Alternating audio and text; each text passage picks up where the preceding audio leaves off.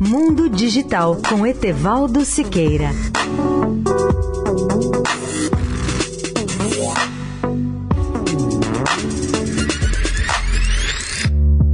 Olá, amigos da Eldorado.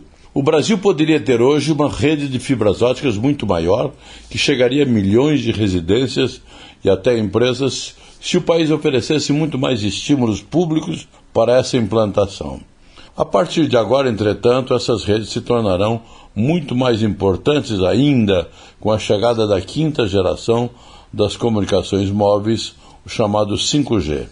Esse tema foi amplamente discutido no painel da Telebrasil realizado em Brasília na semana passada.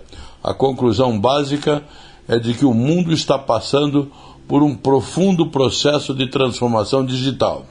Algumas previsões dão conta de que em 2025 haverá mais de 100 bilhões de objetos conectados e, para muitos especialistas, as grandes impulsionadoras desse processo serão as redes de fibras óticas que chegarão até as residências e que são redes conhecidas pela sigla FTTH, do inglês Fiber to the Home.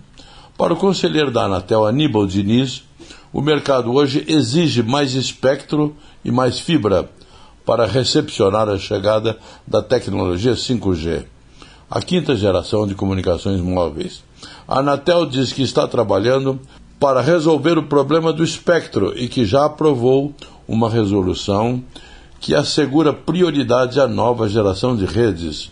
O plano mais importante da agência nessa área, nos próximos anos, mostrará onde o Brasil tem infraestrutura de fibra e onde o governo precisará adotar recursos para sua implantação. Seu nome é Plano Estrutural de Redes de Telecomunicações, que tem a sigla PERT, P-E-R-T. Etevaldo Siqueira, especial para a Rádio Eldorado. Mundo Digital com Etevaldo Siqueira.